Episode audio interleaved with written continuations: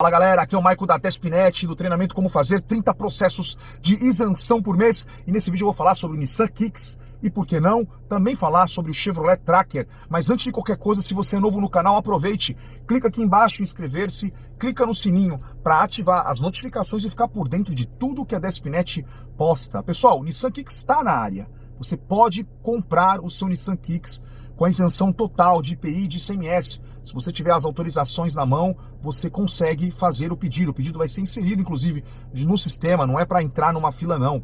Existem concessionários que tem aquela, cada concessionário tem sua cota de veículos, coisa que vem acontecendo agora, meio que para criar uma espécie de escassez e já fazer os pedidos é, de, de, lote fechado, né?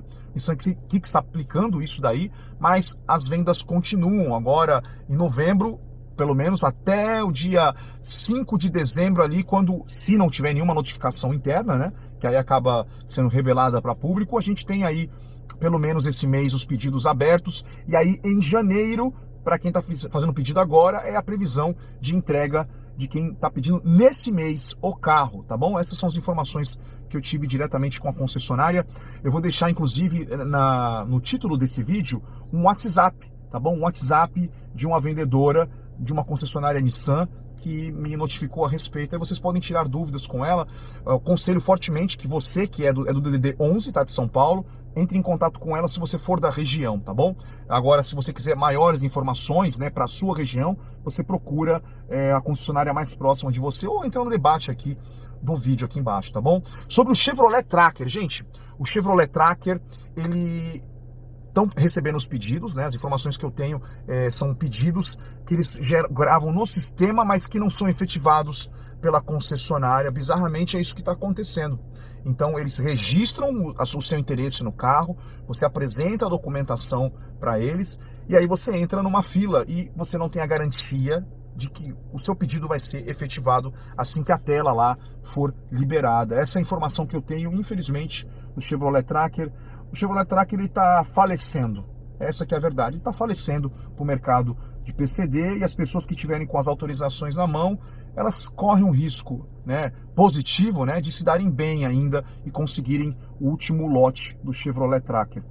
Mas, como eu falei, comece a dar adeus para esse carro. E o Nissan Kicks, né, como é, os 70 mil reais, ele está com a isenção total, ele sai por 50, 55.228,47. O Nissan Kicks, né, de 70 mil por esse valor, por 55 mil, eu acredito também que ele está dando adeus tá, ao mundo PCD também, ao mercado PCD de isenção total, IPI, CMS e PVA.